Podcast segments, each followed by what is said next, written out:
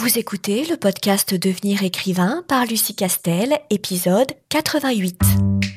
Bienvenue sur Devenir écrivain, le podcast pour démarrer et réussir votre carrière d'écrivain. Et maintenant, retrouvez votre animatrice Lucie Castel, autrice publiée à l'international, formatrice et conférencière. Bonjour à toi, auditeur fidèle ou simplement de passage, je suis ravie de t'accueillir pour un tout nouvel épisode de podcast.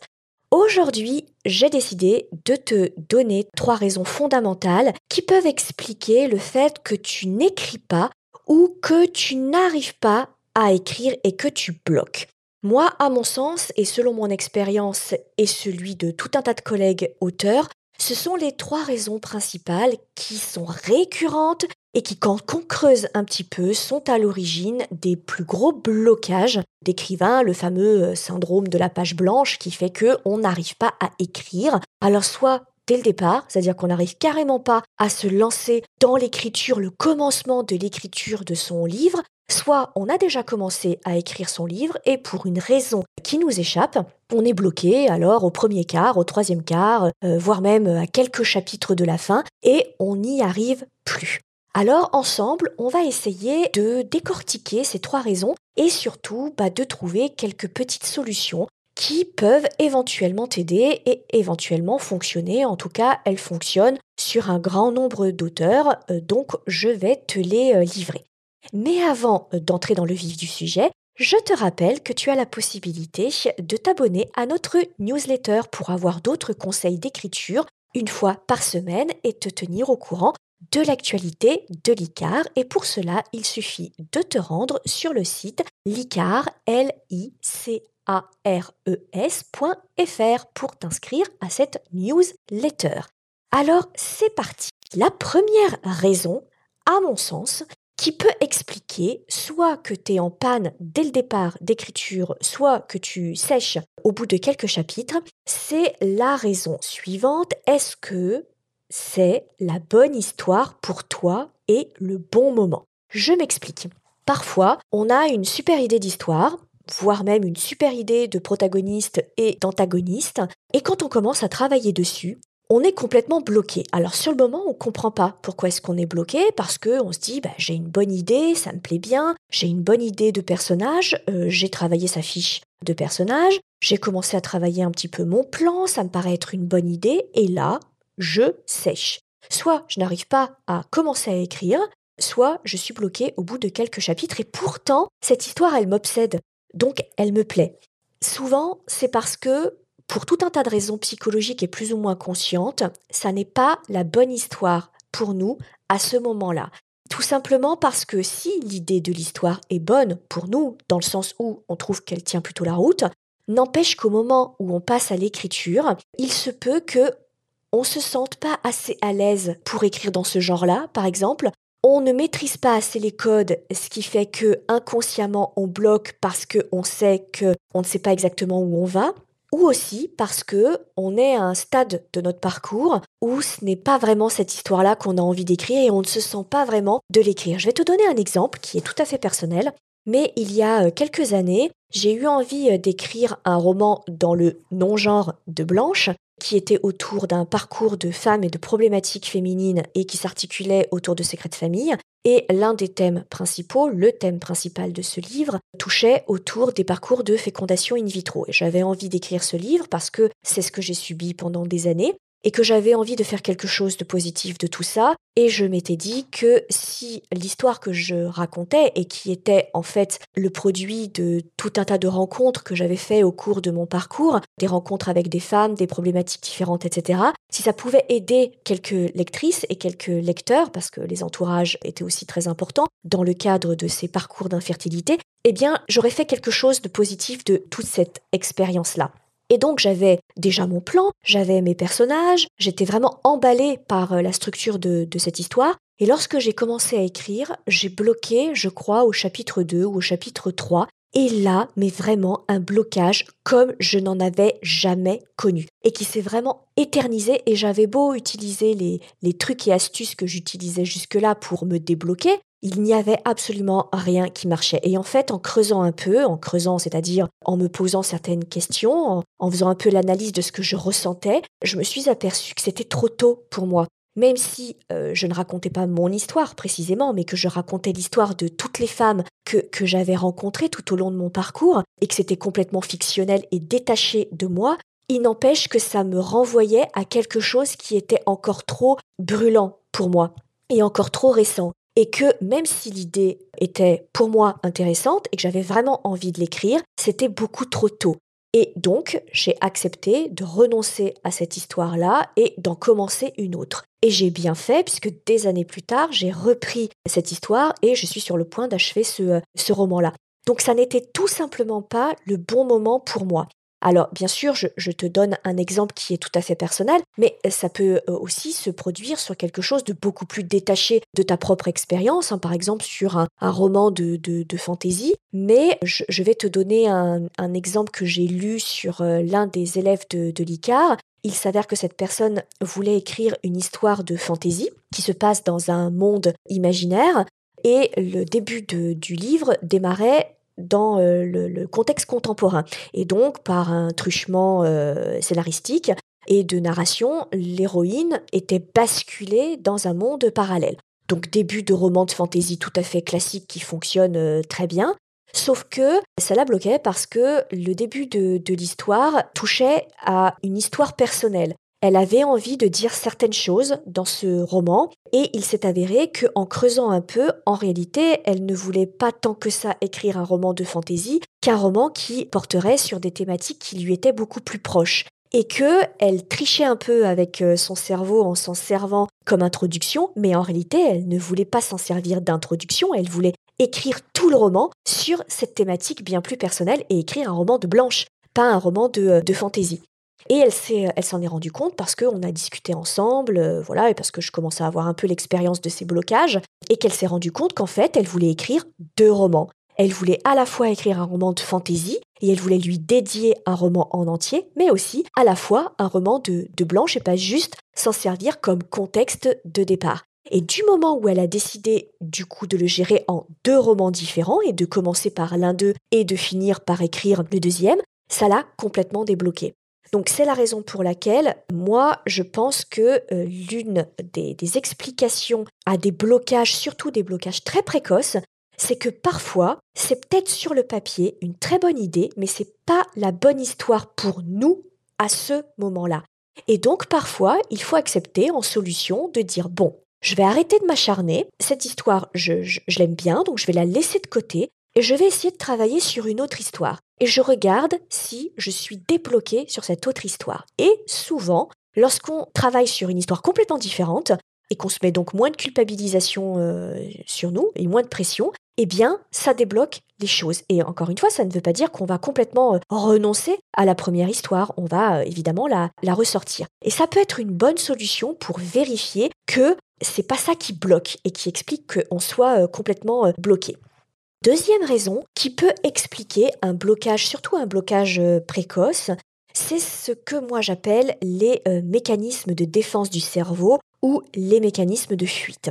Là, euh, je, vais caricaturer un petit peu, mais en gros, le cerveau, son but ultime, c'est de fonctionner le plus normalement possible. Et il a tout un tas de mécanismes qu'il peut enclencher pour faire en sorte de maintenir l'organisme et la structure psychique en état de bon fonctionnement. Et il évite évidemment tout ce qu'il peut percevoir comme étant un danger au bon fonctionnement euh, du cerveau et de l'organisme. Et évidemment, tout ce qu'il identifie comme étant dangereux, que ce soit des dangers physiques ou un danger psychique, psychologique, il l'identifie de la même façon. Et plus l'enjeu est important, plus le risque et le danger est important. Il ne faut pas oublier que lorsqu'on écrit, c'est un acte qui est important et qui est un acte à risque. Pourquoi? Parce que lorsqu'on écrit, on met beaucoup de nous dans l'écriture, même si c'est une histoire qui n'a rien à voir avec son histoire personnelle, qui ne parle pas du tout euh, ni de ses proches, ni de son histoire, euh, ni de sa famille, euh, ni de son parcours. Il n'empêche que on va aborder des thèmes qui par définition nous sont chers. Et à travers les thèmes que l'on aborde, évidemment, on met de nous dans un roman, forcément. Et ça, le cerveau, il le sait. Or, lorsqu'on destine ce roman à un public, que ce soit un public euh, sur des plateformes libres d'écriture ou que ce soit un public type lecteur après que on ait réussi à se faire publier en auto-édition ou en édition traditionnelle, on s'expose et on sait très bien que l'on va exposer une partie de soi et que lorsqu'on va subir des critiques et des retours négatifs, ça va être très compliqué pour nous de ne pas prendre les critiques sur l'histoire pour les critiques de nous.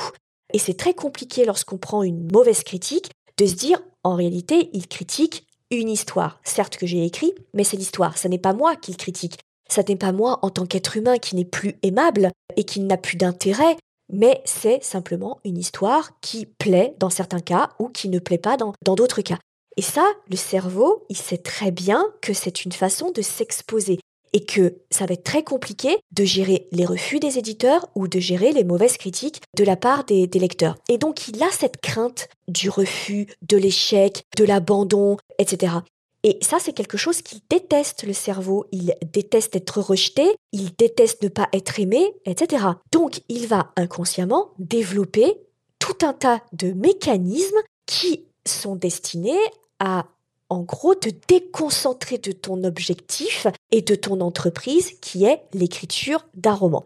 Et c'est typiquement le syndrome de la page blanche, le fait que tu doutes systématiquement de ton personnage, tu doutes systématiquement de ton plan, tu doutes systématiquement de ton idée, tu euh, es constamment en train de te dire que ton histoire est nulle, que tu n'es pas sûr que ça fonctionne, que tu veux des garanties alors que tu vas recommencer ton plan, que tu vas recommencer ta fiche de personnage, etc. Et ça va durer des semaines et les semaines vont se transformer en mois et les mois peuvent aussi se transformer en années.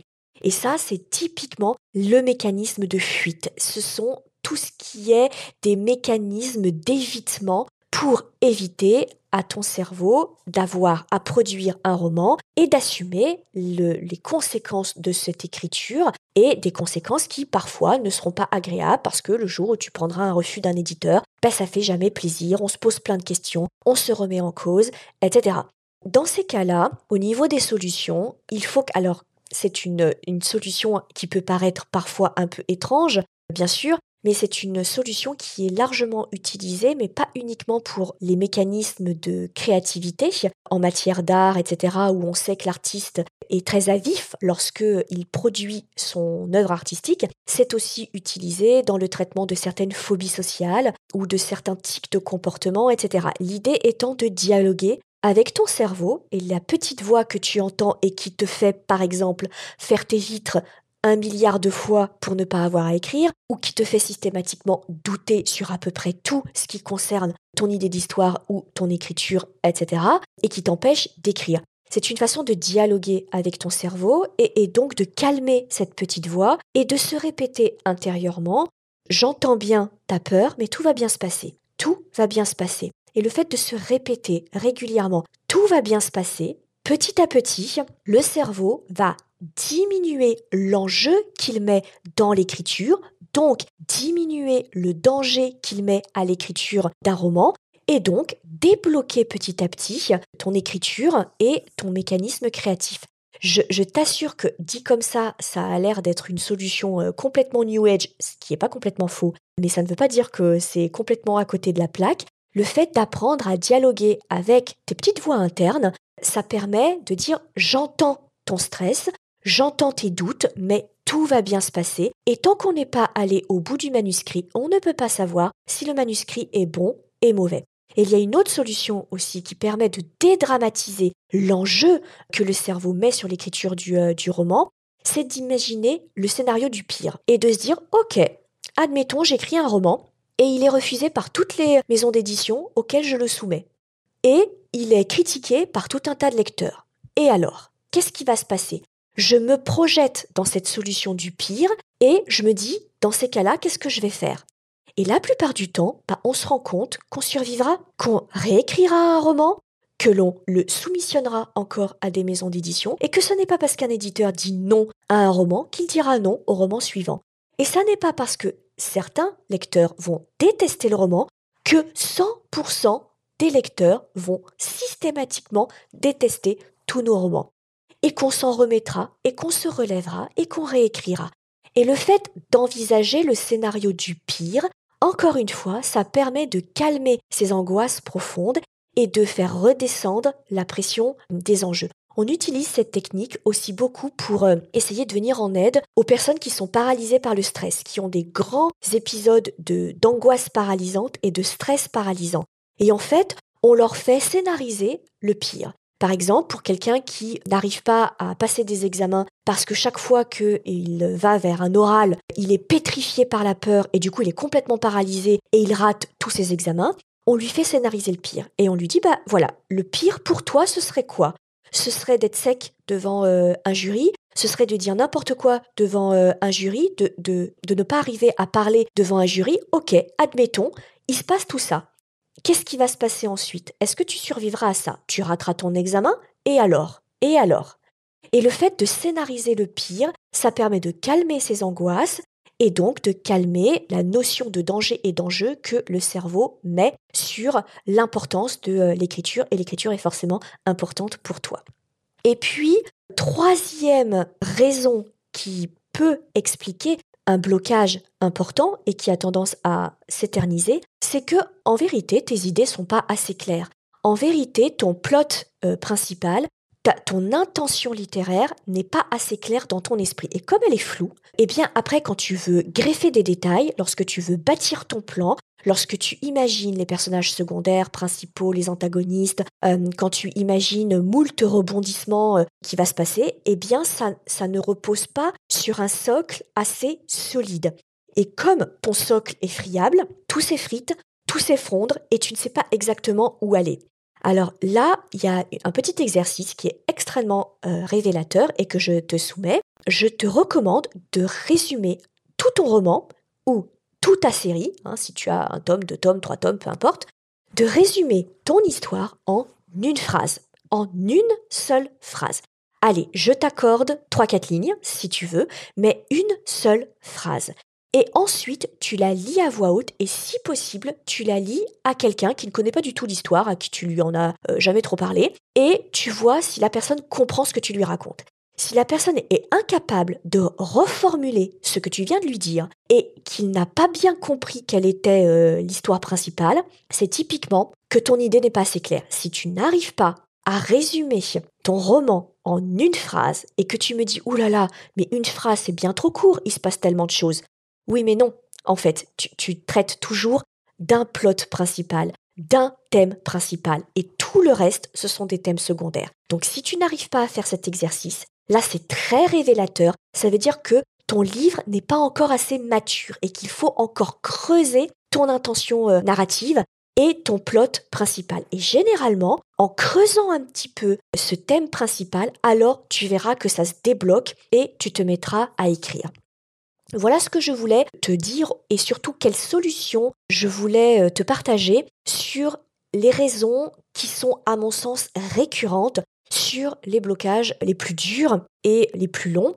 En tout cas, c'est ce que je remarque lorsque j'en parle à mes collègues auteurs et qui vivent eux aussi euh, des, moments de blocage, hein, et même ceux qui en sont à leur 15e ou 20e roman, ou lorsque je débriefe avec les élèves de la formation Devenir écrivain, et lorsqu'on creuse un peu, c'est généralement ces trois raisons qui reviennent de façon récurrente.